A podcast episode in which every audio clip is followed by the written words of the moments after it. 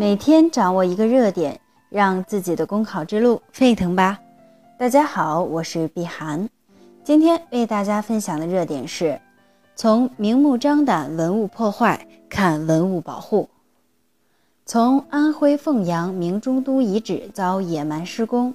到原朝鲜银行青岛支行旧址主入口的立柱遭破坏性拆除，文物被毁屡屡发生。不免让我们感到痛心。文物承载灿烂文明，传承历史文化，维系民族精神，是老祖宗留给我们的宝贵遗产，是加强社会主义精神文明建设的深厚滋养。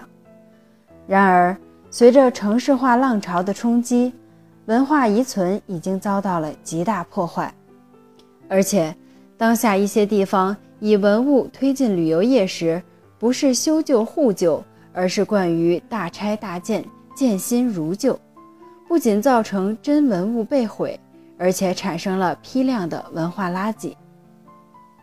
不忘本来，才能开辟未来；善于继承，才能更好创新。要让文化真存，继续陪伴我们，第一要有法必依，违法必究，执法必严。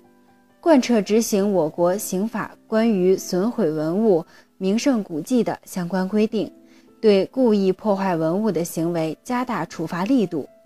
第二，地方领导干部要树立正确的政绩观，可将文物保护作为绩效考核内容，以便推动地方政府统筹好文物保护与经济社会发展，切实加大文物保护力度，推进文物合理。适度利用，使文物保护成果更多惠及人民群众。第三，广泛动员社会力量参与，引导广大人民群众通过举报等方法保护文物，努力形成全社会参与文物保护的新格局。好了，今天的热点分享就到这里，感谢您的收听。想获得文字版内容，请关注公众号“公考提分营”。我们下期再见。